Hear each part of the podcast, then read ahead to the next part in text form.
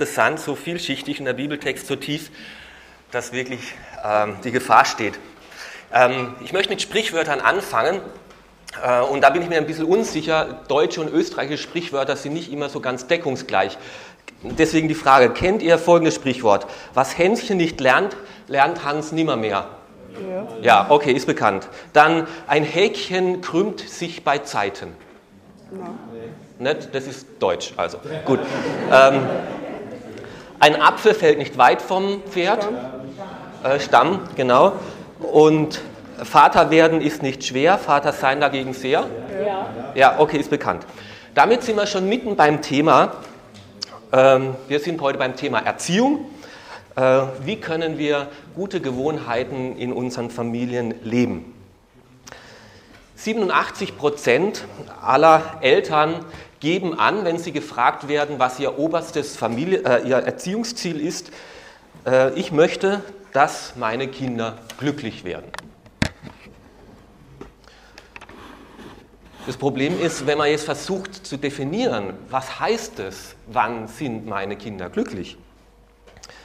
Wenn sie eine gute Ausbildung haben, wenn sie mit ihrer Karriere halbwegs weiterkommen, wenn sie genügend finanzielle Möglichkeiten haben und wir wollen sie dann unterstützen. Wir bezahlen ihnen Sportunterricht, Musikunterricht, um ihnen Möglichkeiten zu eröffnen, die wir selbst nicht hatten. Die Frage ist, aber wann sind unsere Kinder glücklich? Meine Eltern haben sich redlich bemüht, uns vier Schrappen großzuziehen. Mein Vater war ein äh, einfacher, aber fleißiger Arbeiter und es ging uns nie schlecht, weil meine Eltern auch sehr sparsam waren. Aber eben mein Fahrrad, was ich mir mit 16 zugelegt habe, und meine Skiausrüstung mit 18, die musste ich mir schon selber zusammensparen. Und ähm, als Jugendlicher hat sich dann mein Horizont ein bisschen erweitert und ich habe mitbekommen, dass andere Kinder viel mehr finanzielle Möglichkeiten haben, als das bei uns zu Hause gegeben war. Noch dazu habe ich dann äh, mit, äh, mit 14 haben wir dann Fernsehen bekommen. Also man kann auch groß werden ohne äh, Fernsehen. Und da kam dann eine Sendung, die reichten Kids der Welt.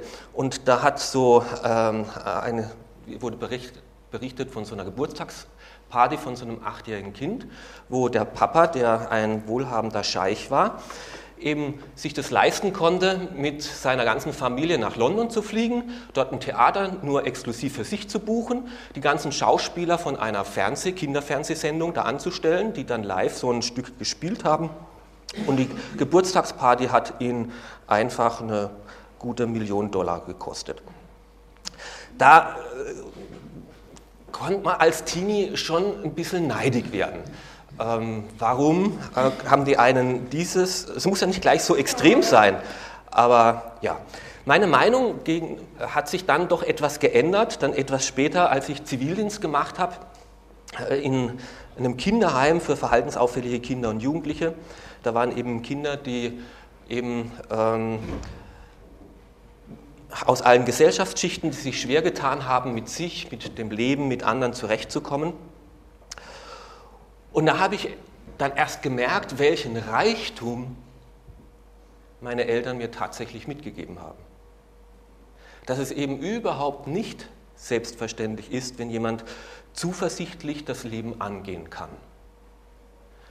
Dass jemand eine gefestigte Persönlichkeit wird mit Überzeugungen, dass jemand mit Vertrauen und verantwortungsbewusst hoffnungsvoll in die Zukunft blicken kann und das Zutrauen hat, dass man das Leben bewältigen kann. Und da bin ich meinen Eltern nochmal ganz neu, ganz tief dankbar geworden für den Reichtum, den sie mir mitgegeben haben.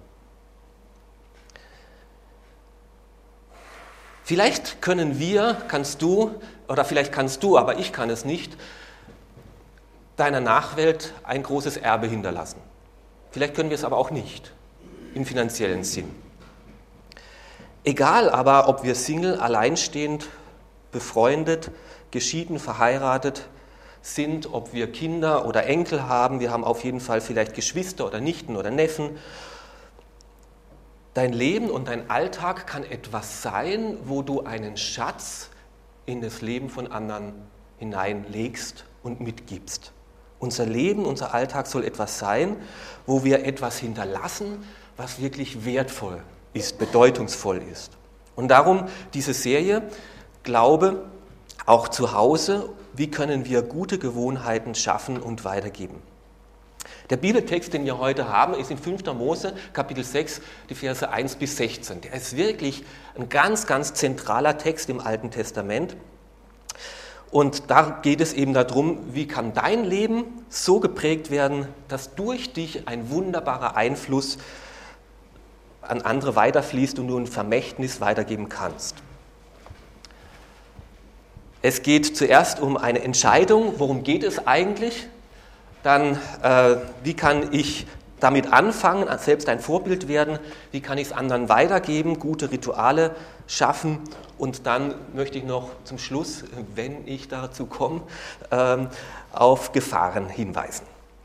Aber zuerst der erste Punkt, eine Entscheidung treffen. Ich möchte kurz den Zusammenhang von äh, diesem Bibeltext ähm, euch hineinführen. Gott hatte das Volk Israel aus der Sklaverei in Ägypten befreit. Mit großer Macht hat, hat er sie aus den Bindungen, aus den Zwängen, aus der Sklaverei erlöst. Er hat sich seinem Volk am Berg Sinai offenbart, hat seine guten Ordnungen ihnen mitgegeben. Aber durch Ungehorsam und Zweifel, ob es Gott wirklich gut meint, haben sie sich Gott widersetzt und die Folge war, dass sie 40 Jahre im Kreis laufen mussten und nicht wirklich weitergekommen sind. Und jetzt, nach 40 Jahren, stehen sie wieder da, wo sie vor 40 Jahren warten. Wieder vor dem verheißenen Land, was Gott eigentlich mit ihnen vorhatte. In diese Fülle und Freiheit, die er, wo er sie hineinführen wollte. Und jetzt gibt er ihnen wieder die Chance, noch einmal neu anzufangen und deswegen wiederholt Mose noch einmal die Gebote, die schon im zweiten Buch Mose alle aufgeführt sind. Und deswegen, das fünfte Buch Mose heißt eigentlich Deuteronomium, das heißt Wiederholung des Gesetzes. Es wird noch einmal wiederholt. Und da lese ich jetzt die Verse 1 bis 3. Ich sage euch jetzt die Gesetze und Rechtsbestimmungen, die der Herr, euer Gott, euch gegeben hat Ihr sollt sie euch einprägen, damit ihr äh, danach handelt, wenn ihr das Land in Besitz genommen habt, in das ihr euch jetzt hineinzieht. Nehmt den Herrn, euren Gott, ernst und befolgt stets seine Anweisungen, die ich euch heute sage. Ihr und eure Kinder und die Kinder eurer Kinder. Tut es euer Leben lang, dann wird der Herr euch ein langes Leben schenken. Hört nun seine Gebote, Volk Israel, und befolgt sie, damit es dir gut geht und du ein großes Volk wirst in dem Land, das von Milch und Honig überfließt, so wie der Herr, der Gott, eure Vorfahren euch das versprochen hat. Damit es euch gut geht, damit ihr ein langes Leben habt. Die Situation damals für das Volk Israel war nicht so viel anders wie die Situation, in der wir uns heute befinden. Sie waren vorher in der Sklaverei in Ägypten aus der sie Gott befreit hat. Aus kaputtmachenden Mustern und Abhängungsverhältnissen. Die sollten sie nicht fortsetzen. Gott wollte sie in eine freie, in eine fröhliche, in eine gute Zukunft führen. Aber er warnt sein Volk auch davor, passt auf, dass ihr euch auch nicht den Gewohnheiten des neuen Landes, in das ihr jetzt zieht und das ihr einnehmen werdet, anpasst. Dass ihr eure Verhaltensmuster nicht an dem Umfeld festmacht. Da ist auch so viel falsch und so viel kaputt. Die Riten und Lebensweisen, die Götter und Gewohnheiten, die Feste dieser Einwohner dieses Landes sind auch nicht gut für euch. Und genauso ist es auch bei uns. Viele kommen aus Herkunftsfamilien, die eben nicht gerade vom christlichen Glauben geprägt waren, wo viel Abhängigkeit und Unfreiheit auch war, wo wir keine guten Erfahrungen in dem Bereich, wie kann ich Glaube in meiner Familie leben, mitbekommen haben. Und wenn wir da mit dem Thema in unsere Gesellschaft, in unsere Nachbarschaft schauen, da gibt es auch keine oder wenig gute Vorbilder, gibt es auch wenig hilfreiche Muster. Soll ich mich an den Werten, an den Umgangsformen, an den Verhalten unserer Zeit zu orientieren, das kann es auch nicht sein. Wie sollen wir dann aber als Familie einen gesunden, einen starken, einen guten Glauben implementieren? Wie kann ich Glaube leben in meiner Familie und ihn weitergeben? Wie kann ich einen Christus geprägten Einfluss bei mir zu Hause sichtbar und spürbar machen? Und da braucht es eine ganz bewusste Entscheidung.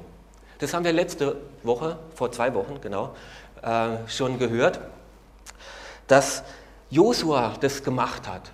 Und er gesagt, bevor ich in dieses neue Land ziehe, ich aber und mein Haus, wir wollen dem Herrn dienen. Ich möchte, dass meine Familie nach den Maßstäben Gottes geprägt wird. Ich fasse diesen Entschluss. Das ist mir ein oberstes Familienziel.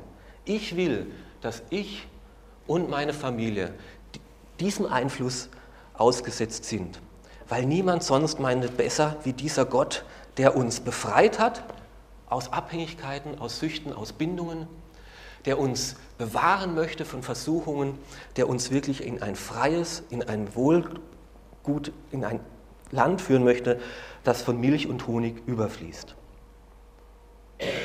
Meine Kinder sollen auch einmal mit diesem Segen groß werden. Ich kann mich noch gut erinnern an einige kurze Zeugnisse, die wir in den letzten Wochen und Monaten hier gehört haben. Da hat zum Beispiel Gilbert mal erzählt, kurz von einem Sturmerlebnis im Urlaub, wo er nicht wusste, wie er jetzt hier durch die Wellen kommt. Und auf einmal fällt ihm ein Kinderlied ein, Gott hält die ganze Welt in seiner Hand. Oder an eine Ingrid, die in einer ungewissen Krankheitssituation sagen konnte, und ich wusste mich geborgen und gehalten in der Hand Gottes. Egal was kommt, er wacht über mir. Oder an einen Nils, der in beruflich unsicherer Situation sagen konnte, und ich wusste, dass mein himmlischer Vater auf mich schaut und ich meine Sorgen immer wieder abgeben darf.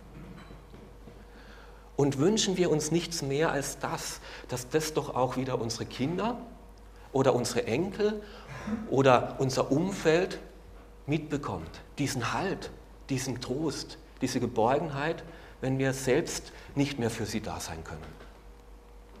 Willst du nicht auch, dass dein Umfeld diese Orientierung erfährt? Und dazu braucht es eben zuerst einmal diese Entscheidung, ich und mein Haus. Wir wollen den Herrn dienen damit sie das mitbekommen. Das ist wichtig. Das möchte ich Ihnen wirklich mitgeben. Und so lesen wir hier auch weiter, höre Israel, der Herr ist mein Gott, der Herr alleine. Das sind die wichtigsten Verse im Alten Testament für einen Juden. Dieser Vers 4. Höre Israel, der Herr ist mein Gott, der Herr alleine. Es heißt im Israel das Shema Israel, Israel. Das Glaubensbekenntnis eines jeden gläubigen Juden. Das ist das erste Gebet, was er schon als Zweijähriger, Dreijähriger auswendig lernt. Es ist das Gebet, was jeder gläubige Jugend morgens beim Aufstehen spricht und abends beim ins Bett gehen spricht. Das ist das jüdische Glaubensbekenntnis, diese Verse 4, 5, 6. Höre Israel, der Herr ist mein Gott, der Herr alleine. Und ich sage mir es tagtäglich auf.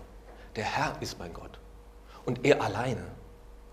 Und wenn vieles auf mich einströmt heute an diesem Tag, wenn vieles mich ablenken möchte, ich will es nicht vergessen. Der Herr ist mein Gott, der Herr alleine. Weil er der wahre Gott ist, weil er der letzte Gott ist, weil er der einzige Gott ist, weil er der Schöpfer des Himmels und, des, äh, und der Erde ist.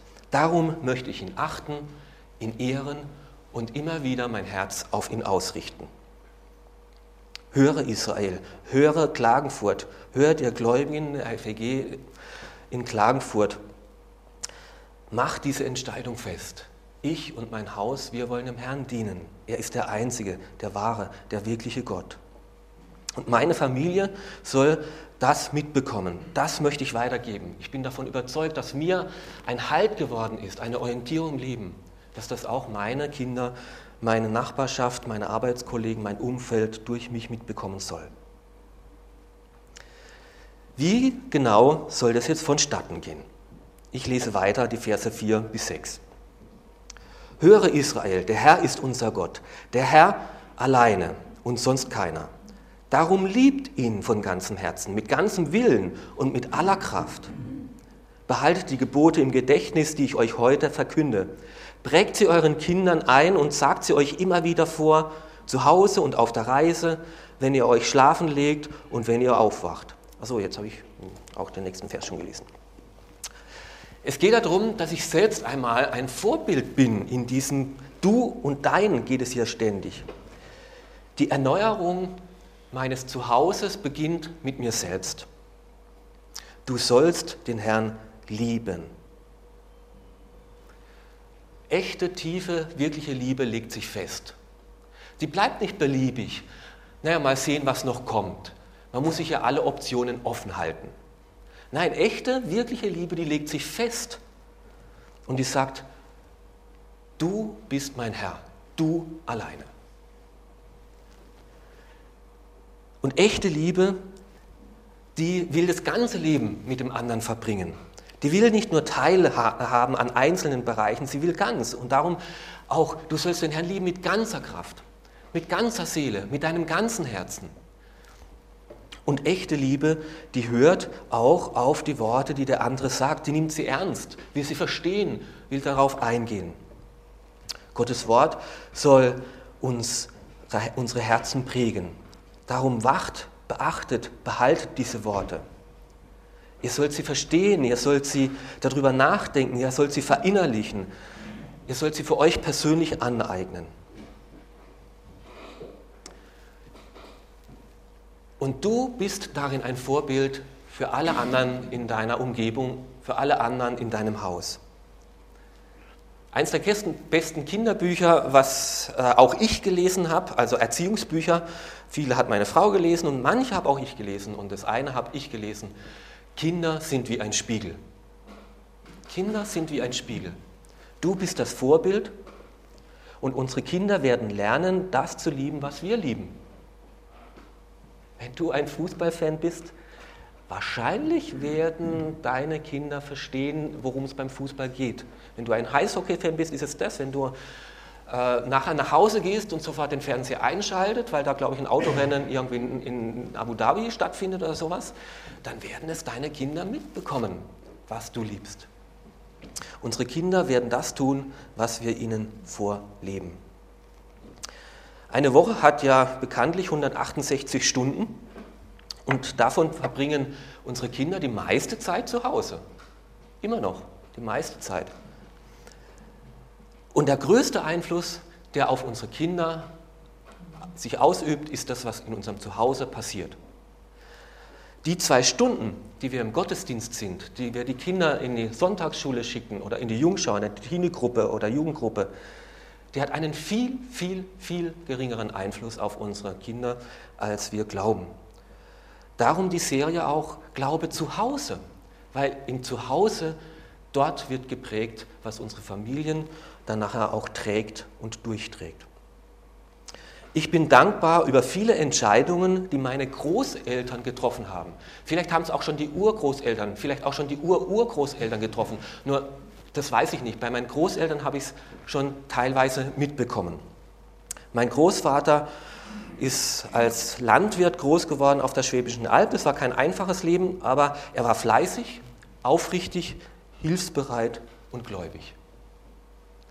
Mein Vater ist fleißig, hilfsbereit, aufrichtig und gläubig. Und ich hätte nichts dagegen, wenn am Ende meines Lebens meine Kinder sagen, der Hans-Peter war fleißig, aufrichtig, hilfsbereit und gläubig. Mein Großvater hat, ich habe ihn immer wieder, als er dann nicht mehr äh, gehen konnte und mithelfen konnte, die Hasen zu füttern und die, so, ich habe ihn immer und immer wieder in Sitzen sehen und in der Bibel lesen. Mein Vater habe ich immer wieder am Abend in der Küche sehen, Bibel lesen ich habe es mir zur Gewohnheit gemacht, in der Früh morgens die Bibel zu lesen. Und ich hoffe, dass meine Kinder auch das nachmachen werden und anfangen, selbst in der Bibel zu lesen. Es war selbstverständlich, dass mein, äh, äh, mein, Opa, obwohl er Landwirt war, am Sonntag nicht gearbeitet hat, sondern in den Gottesdienst gegangen ist. Für meine Eltern war es selbstverständlich, dass wir am Sonntag in den Gottesdienst gehen. Und auch wenn ich das oft nicht sehr gewinnbringend empfand, weil traditionell evangelischer Gottesdienst, die Predigt war wenig prickelnd und ich sehr viel kritisiert habe, bin ich heute ein Mann, der sonntags normalerweise regelmäßig in den Gottesdienst geht.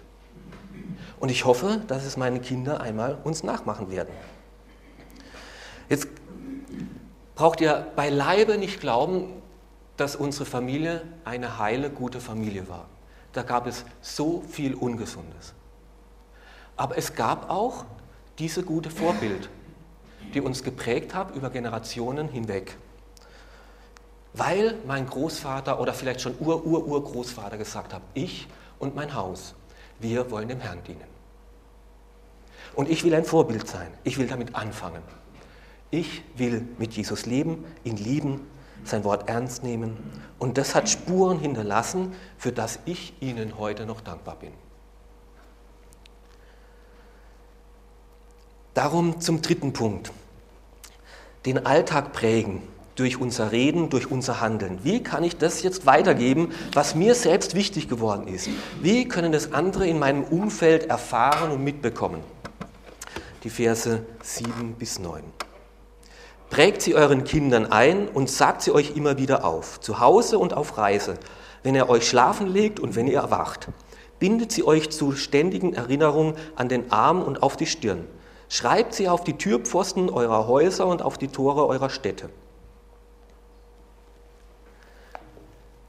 Jetzt soll das, was mich innerlich bewegt und beschäftigt, auch äußerlich hörbar, sichtbar und spürbar werden in meinem Umfeld. Darf ich eine herausfordernde Frage stellen? Wie normal ist Gott bei euch zu Hause? Wie normal ist Gott bei euch zu Hause? Bei uns zu Hause gab es, ich weiß nicht, ob es das heute noch gibt, aber in der Nachkriegszeit gab es das, glaube ich, in vielen Haushalten ein Sonntagsgeschirr oder das gute Geschirr. Es gab ein Alltagsgeschirr und ein gutes Geschirr. Und das gute Geschirr war bei uns schon nicht in der Küche, sondern es war im Wohnzimmer. Und immer wenn das gute Geschirr rausgeräumt worden ist, haben wir uns Kinder uns gefragt, wer kommt heute als besonderes Gast? Und hoffentlich geht nichts kaputt. Ja? Ähm, es ist teuer und gut, aber es wird nur manchmal zu ganz bestimmten Festtagen herausgeräumt. Und Gott möchte nicht Sonntagsgeschirr sein. Gott möchte Alltagsgeschirr sein, der im Familienleben mitten am Küchentisch jeden Tag dabei ist. Er möchte nicht, dass wir ihn als gut und wichtig und teuer erachten, aber nur manchmal herausnehmen. Er möchte zu unserem Alltag gehören, die Woche über. Und darum geht es jetzt in diesen Versen. Du sollst davon reden, mitten im Alltag. Was schätzt du, wie viele Fragen an einem Tag ein vierjähriges Kind stellt? Schätzungsweise, ich beziehe euch mal mit ein. Äh, was, äh, bitte sagt mir mal eine Zahl. 130. 130. Wer bietet mehr? 230? Gut. 100. Also im Durchschnitt sind es 400 Fragen. Und da wundern wir uns noch, warum die Mütter dann fertig sind am Abend. Ähm, warum? Warum? Warum ist es so? Warum soll ich das tun? Warum soll ich gehorchen? Warum?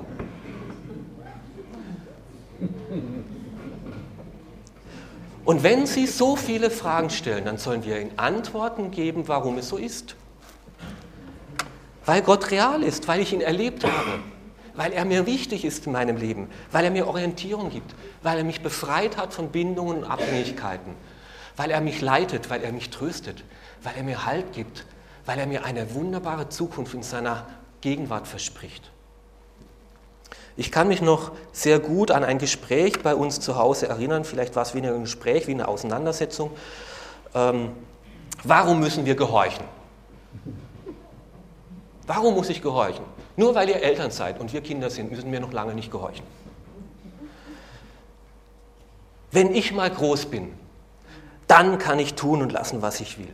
Dann kann ich essen, was ich will und mir den Magen mit Süßigkeiten volldollern. Dann kann ich schlafen gehen, wann ich will. Dann kann ich Fernsehen schauen, wie lange ich will, wenn ich mal groß bin. Da habe ich Ihnen erklärt, dass das nicht stimmt und dass auch ich als Erwachsener nicht tun und lassen kann, was ich will, sondern dass auch ich gehorchen muss. Und dass Gott der Herr unseres Zuhauses und unserer Familie ist und dass auch ich ihm zu gehorchen habe. Und ich nicht tun und lassen kann, was ich zu Hause will, sondern ich Gott zu fragen habe, wie er sich unser Zuhause vorstellt und ich ihm zu gehorchen habe. Das war so ein Verzweiflungsargument für mich in dem Moment und ich war überrascht über die Reaktion. Wie entlastend es für meine Kinder war. Die waren vielleicht vier, sechs, acht. Dass nicht der Papa in seiner Willkür feststellen kann, was gilt bei uns, sondern dass es da einen guten Gott gibt, einen Gott gibt, der über uns alle wacht und dem auch mein Papa gegenüber gehorsam verpflichtet ist. Und es war so ein, ein entscheidender Moment. Wir reden viel, aber das kann ich mir noch erinnern, obwohl es viele Jahre her ist, wo meine Kinder was gehört haben und was verstanden haben von der Realität dieses Gottes. Erzählt von euren Geschichten, die ihr mit Gott erlebt habt. Erzählt, was ihr im Glauben erfahren habt mit eurem Herrn. Und diese Verantwortung könnt ihr nicht an die Gemeinde oder sonst irgendjemand delegieren. Wenn ich das hier richtig verstehe, geht es hier nicht, wie wir es sonst eher machen, wir schicken die Kinder zum Klavierunterricht, weil ich nicht so gut Klavier spielen kann, dürfen sie es dort lernen. Wir schicken sie zum Skifahren, weil ich nicht so gut kann, sollen sie es dort lernen. Wir schicken sie, keine Ahnung, zum Fußball, damit sie es dort lernen. Im Glauben funktioniert es nicht. Wir können sie nicht in die Jungschau, in die Sonntagsschule, in die Gemeinde schicken und dort sollen sie vom christlichen Glauben lernen. Das wird nicht funktionieren, das reicht nicht aus. Diese Verantwortung können wir nicht delegieren, die hat Gott uns anvertraut. Den Eltern und Großeltern in erster Linie, die sind für die Weitergabe des Glaubens verantwortlich. Leider sieht die Realität anders aus. Ähm, wie viel Prozent der Jugendlichen aus der Gemeinde sehen ihre Mutter als wirklich geistliches Vorbild? Wie viel Prozent, nochmal draufdrücken, sehen ihren Vater als geistliches Vorbild. Na, einfach nur nochmal draufdrücken. Weiter. Okay. Ähm, okay, das Programm ist ein anderes wie meins zu Hause.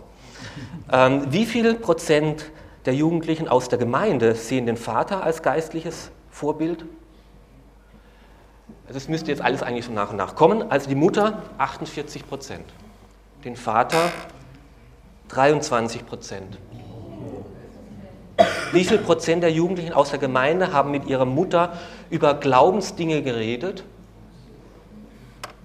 28 Prozent. Wie viele Jugendliche der Gemeinde haben mit ihrem Vater über den Glauben geredet? 13 Prozent. Und es sind Jugendlichen aus christlichen Familien, die da befragt worden sind. Es ist so schade und so traurig, dass das, was unser Leben selbst hält, was wir erlebt haben und erfahren haben, was uns selbst ein Schatz geworden ist, dass das im Gespräch, im tatsächlichen Alltag so wenig zum Tragen kommt. Dass wir diesen Schatz nicht mehr weitergeben. Das soll und da muss sich ändern in unseren Familien. Und deswegen diese Serie, damit es sich ändert. Jetzt drück nochmal drauf, dann kommt die Prozentzahl davor auf. Naja, dann halt das nächste Zitat. Martin Luther hat gesagt, ganz gewiss sind Väter und Mütter Apostel, Bischöfe und Priester für ihre Kinder, denn sie sind es, denn sie sind es, die sie mit dem Evangelium bekannt machen. Meine Mutter, meine Eltern haben das wirklich gemacht. Sie haben uns beim ins Bett gehen biblische Geschichten vorgelesen. Und später haben sie es erklärt. Und noch im Studium, da war ich schon viele, viele Jahre größer, da war es für mich ein Schatz dass das, was als Kind ich aufgenommen habe, das war so bildlich, diese Geschichte von Daniel, von Jona, von Noah, von Mose, von Abraham. So bildlich haben die sich eingeprägt, dass ich in Bibelkunde im Alten Testament mich wunderbar zurechtgefunden habe. Die anderen mussten büffeln und lernen und ich wusste, das ist eh klar, so und so und da steht das und das und das, weil das schon als Kind, als Schatz in mich hineingelegt worden ist. Und diese Schätze dürfen wir weitergeben. Du sollst also zu Hause von Gott und seiner Geschichte mit dieser Erde und deiner persönlichen Geschichte erzählen. Und dann sollst du auch das verankern in den normalen Alltag, Rituale schaffen, Erinnerungspunkte schaffen, wo du automatisch zum Reden kommst. Das heißt hier in Vers 8, du sollst sie, diese Ordnungen, deinen Kindern einschärfen. Das klingt ein bisschen gefährlich, als ob jetzt unsere Kinder ein Baum wären und müssten jetzt mit einem Taschenmesser da ein bisschen irgendwie was rumschnitzen. So ist es nicht gemeint. Aber du sollst es ihnen immer und immer wieder, nicht nur einmal sagen, sondern immer und immer wieder erklären. Sie sollen beständig damit konfrontiert werden und in jeder Altersstufe wieder neu. Wieder neu. Was bedeutet es jetzt, dass wir und unser Haus dem Herrn dienen, ihm alleine? Da kann das Auswendiglernen eine Zeit lang wirklich dazugehören. Das ist wirklich diese Schätze, diese Trostworte, die uns selber doch zu ermutigen. Mach dir keine Sorgen. Es ist genug, dass jeder Tag seine eigenen Sorgen hat. Denn dein himmlischer Vater weiß, was du bedürfst. Er sorgt für dich. Diese Worte des Trostes und Ermutigung, diese Leitung, ich bin bei euch alle Tage bis an die Ende der Zeit. Das ist doch ein Schatz, den wir unseren Kindern weitergeben sollen. Und dass sie es auswendig lernen, dass wenn sie es dann brauchen, auch wirklich haben. Und jetzt singe ich dieses Lied, was ich schon als Kind gehört habe. Der Herr ist groß oder ja, ich habe meine Ehevorbereitung gemacht mit, ähm, mit einem jungen Paar, die waren 22, 23, und habe sie gefragt, was sie als gute Erinnerung von zu Hause mitgenommen haben. Und die haben mir gesagt, bei uns zu Hause war es üblich, dass wir, am Samstag, dass wir als ganze Familie jede Woche einen Bibelvers auswendig gelernt haben. Und das Samstagfrühstück gab es erst, wenn man den Bibelvers auswendig aufgesagt hat. Für alle, auch für den Papa, auch für die Mutter. Die mussten den vorher auswendig aufsagen. Und die haben das mit 21, 22 Jahren als Schatz mir gesagt. Das haben sie als Schatz mitgenommen, diese guten Worte aus dem Wort Gottes. Du sollst sie an die Türpfosten deines Hauses schreiben. Das heißt jetzt nicht, dass wir unser Haus jetzt mit Bibelversen plakatieren. Äh, Wobei es ist auch nicht so schlecht. Also wir haben am, am, äh, am, Dienstag, äh, am Mittwoch schon im Hauskreis über diesen Bibeltext geredet und da war der Emanuel, der nicht äh, auch im Hauskreis, der nicht im christlichen Elternhaus groß geworden ist. Und dann hat er gesagt: Jetzt verstehe ich das, wenn man in den christlichen Häusern unterwegs ist, dass da überall ein Bibelvers rumhängt, was da der Hintergrund ist. Ähm, also es ist nicht schlecht, wenn wir da Erinnerungspunkte haben, wo wir uns im Alltag an Gott erinnern ähm, feste Verankerungspunkte. Aber vielleicht ist es nicht nur so, dass wir das irgendwo ähm, an, an die Tür hängen, sondern dass wir Rituale schaffen in unserem normalen Alltag. Zum Beispiel Tischrituale, dass wir beten bei Tisch miteinander. Oder dass ich dort noch etwas weitergeben kann, vielleicht nicht jeden Tag, aber vielleicht einmal die Woche, an einem Samstag oder am Sonntag, dass man ein Andachtsbuch liest. Oder Abendrituale, dass man sich Zeit nimmt, um Feierabend zu machen, vielleicht am Samstag. Oder sich Zeit nimmt, die Kinder bewusst ins Bett zu bringen. Was war gut an diesem Tag? Worüber haben wir uns gefreut? Worüber können wir dankbar sein? Wie möchten, können wir das Gott im Gebet sagen? Oder Friedensrituale. Müssen wir Frieden schließen über einen Streit, den wir heute hatten? Wie kann es geschehen, dass wir wieder gut, sorgenfrei, friedvoll einschlafen? Oder Sonntagsrituale. Ich äh, habe mich mal da gefreut bei einer, äh, ein Dozent von uns, äh, Professor Dr. Dr. Ich glaube, vier Doktor hat er sogar, äh, keine Kinder, hat jeden Sonntag vier, fünf Studenten eingeladen und da war ich öfters dann bei dem. Ähm, und jeden Sonntag nach dem Nachtisch gab es den zweiten Nachtisch, ein Kapitel aus der Bibel. Das war Sonntagsritual bei Ihnen zu Hause. Und wenn jemand zu Gast war, war er da eingeladen, das mit sich anzuhören. Oder äh, eben Geburtstagsrituale. dass man auch am Geburtstag das Wertschätzung und die Freude ausdrückt. Wie sehen wir dich? Wie sieht Gott dich? Was hat Gott Wunderbares in dich hineingelegt? Und wir sind dankbar, dass wir dich haben.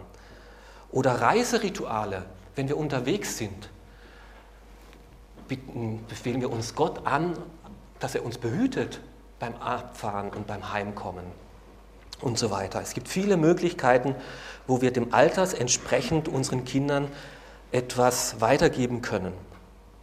Und es wird sich immer wieder verändern. Und immer wieder wird es verloren gehen. Und immer wieder werden wir uns bemühen müssen. Und wie kann ich jetzt wieder Gott regelmäßig immer wieder in unserem normalen Familienleben verankern und verwurzeln? Was könnten solche Ankerpunkte in eurem Zuhause sein?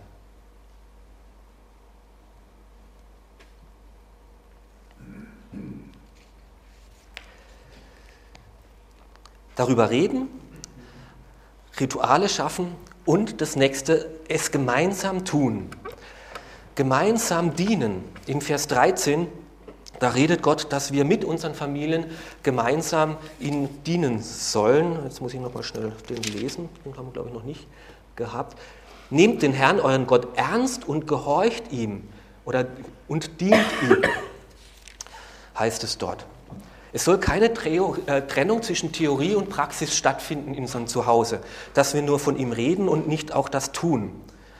Und das Tun kann in der Erziehung auch dem Verstehen vorausgehen. Wenn ich warte, bis meine Kinder verstehen, warum Zähneputzen wichtig ist, oh, äh, sind die Zahnarztrechnungen schon ziemlich groß. Das Tun kann dem Verstehen auch vorausgehen und die Kinder können dann, ach deswegen tun wir das jetzt verstehe ich das. Oft verstehen wir auch erst im Tun. Wir hatten lange Zeit so auch ein, äh, es gibt ein ganz dickes Buch, äh, Gebet für die Welt, und es gibt ein dünnes Buch mit vielen guten Bildern drin, Kinder beten für die Welt. Und da waren ganz interessante äh, kurze Bilder und Artikel von äh, Ländern, äh, die verschlossen waren. Und das haben wir immer mal wieder hergenommen. Und unter anderem haben wir auch für Albanien gebetet. Und was war das für eine Freude, eine Gebetserhörung, wo wir mit den Kindern das realisiert haben und die Mauern in Albanien von diesem gottlosen Staat sind gefallen. Und das hat Gott gemacht auch auf Gebet von Kindern hin. Wir haben lange Zeit das so ein bisschen eingeübt. Ein Essen in der Woche äh, haben wir ein sparsames Essen gemacht. Es gab entweder Spaghetti oder Kartoffeln äh, mit äh, Topfen. Äh, und das restliche Geld, was sonst das normale Essen gekostet hätte, das haben wir an dem Tag dann in ein Sparschwein getan. Und mit diesem Geld haben wir ein Kind in Indien unterstützt. Und das haben sie mitbekommen. Das ist ihnen wichtig geworden. Oder ähm, eben, dass man miteinander, jetzt mit den Kindern zusammen, so eine, Schul, äh, so eine Weihnachtspaket packt und sie das mitbekommen. Wir haben so viel, wir geben etwas ab, wir wollen, dass unsere Kinder das auch sehen. Dass man Gastfreundschaft übt und immer wieder auch Gäste zu Hause bewirtet. Ich habe es eigentlich noch in guter Erinnerung, dass meine Eltern immer jetzt in dieser Adventszeit äh, sehr kreativ geworden sind. Wir sind da zusammen in den Wald gegangen äh, und haben da ausgiebige, stundenlange Spaziergänge gemacht und haben alle möglichen Utensilien aus dem Wald heimgetragen. wir hatten Kombi, der war hinterher voll. Ja? Also mit Wurzeln und mit Zweigen und mit Moosballen. Also unendlich viel. Und diese Moosballen haben wir Kinder dann zu Hause, wir waren dann stundenweise äh, immer so im Keller gestanden und haben da aus diesen Moosballen so, so, Draht rumgewickelt und so. Und aus dem haben dann meine Eltern so äh, Adventsgestecke gemacht und die haben wir dann auf dem Weihnachtsmarkt verkauft für einen guten Zweck.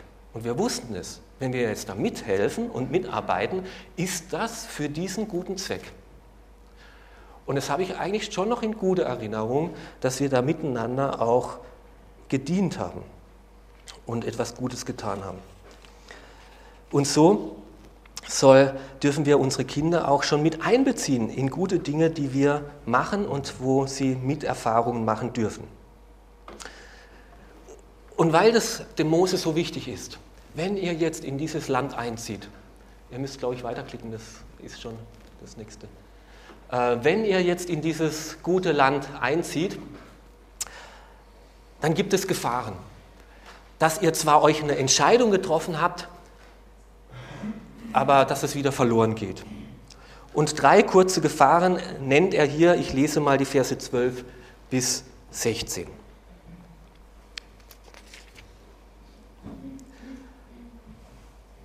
Wenn es euch dann gut geht und ihr euch satt essen könnt, dann gebt acht, dass ihr den Herrn nicht vergesst, der euch aus Ägypten herausgeführt hat. Nehmt den Herrn, euren Gott, ernst und gehorcht ihm. Lauft nicht hinter den Göttern her, die die Völker rings um euch verehren. Der Herr, euer Gott, ist ein leidenschaftlich liebender Gott, der von euch, der von euch ungeteilte Liebe erwartet. Stellt seine Geduld nicht auf die Probe, gehorcht seinen Befehlen, beachtet sorgfältig die Gebote und Weisungen, die er euch gegeben hat. Die erste, vergesst es nicht, wenn es euch gut geht. Wenn ihr dann alles habt und ihr Urlaub machen könnt und ein Auto habt und ein gutes Zuhause, vergesst nicht, wer der Geber eurer Gaben ist.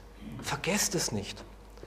Der ganze Überfluss, der hat die Gefahr, dass er uns ablenkt von dem Wichtigen, von dem Wesentlichen, von dem Zentralen. Es ist ja alles gut, dass es euch gut geht und ich gönne es euch.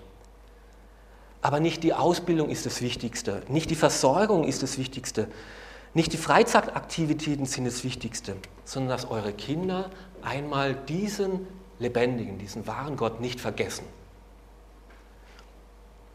All die guten Dinge verlieren an Bedeutung, solange unsere Kinder nicht wissen, was wirklich von Bedeutung ist. Der Herr ist unser Gott, der Herr alleine. Er ist wirklich von Bedeutung. Und erst dann bekommt alles andere seinen richtigen Platz. Es wäre doch jammerschade, wenn in all dem Wohlstand, in all dem, was uns so gut geht, dieses eine bedeutungsvollste verloren und vergessen wird. Und dann das Zweite, passt euch nicht an. Lauft nicht den Göttern eurer Nachbarvölker hinterher. Die Anpassung ist wirklich eine Gefahr das zu tun, was alle tun. Und die schleicht sich wie ein Götze ganz allmählich, selbst in unser Denken ein und wir vermitteln es, ohne dass wir es merken. Dann wird auf einmal doch das Geld verdienen als wichtigstes angesehen. Oder der Sport, das Hobby, die Gesundheit, die Karriere, die Beziehung, das Lebensglück. Von dem wird dann letztlich die Erfüllung erwartet. Ich will, dass meine Kinder glücklich sind. Und glücklich sind wenn sie den richtigen Partner haben, wenn sie ein schönes Zuhause haben. Das sind Götzen unserer Umwelt. Das gibt uns die Umwelt vor. Gott sagt nein. Der Herr ist unser Gott, der Herr alleine. Und dann bekommt das andere schon seinen richtigen Stellenwert. Und das Dritte, achtet darauf, dass eure Kinder nicht respektlos werden. Fordert den Herrn, euren Gott, nicht heraus, dass sie leichtfertig über die Ordnungen Gottes hinweggehen die guten Ordnungen, dass sie den lieben Gott nur noch kennen, der ja eh immer, er ist auch der Heilige, der ehrfurchtgebietende Gott.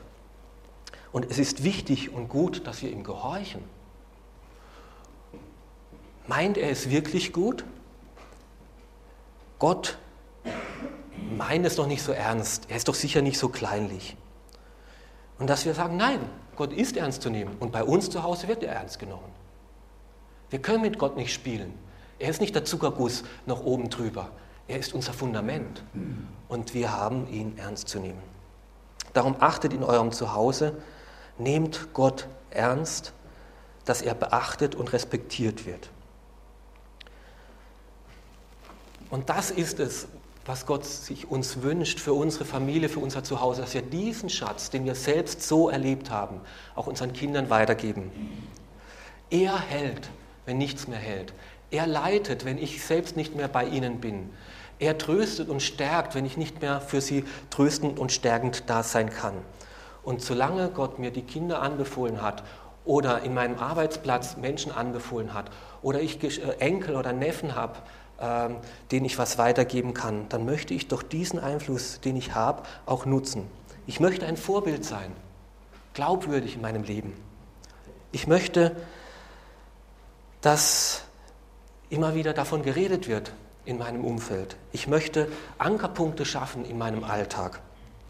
Ich möchte, dass das, was mir wichtig ist, auch mein Umfeld mitkommt. Was zählt noch in 100 Jahren?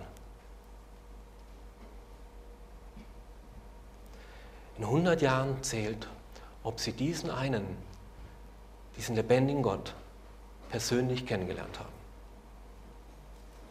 Ob Sie mit ihm Frieden haben und wir in der Ewigkeit Gemeinschaft haben. Ich kann Glauben nicht einimpfen, aber ich kann alles tun, damit nicht unser Umfeld oder unsere Vergangenheit, unsere Herkunftsfamilie das letzte Prägende ist, sondern dass ich ihnen einen Schatz mitgebe, der viel mehr ist als jeder Reichtum sonst. Ich wünsche uns das, dass wir zu solchen Familien sind, wo dieser Schatz gehört, erfahren, geliebt wird. Amen.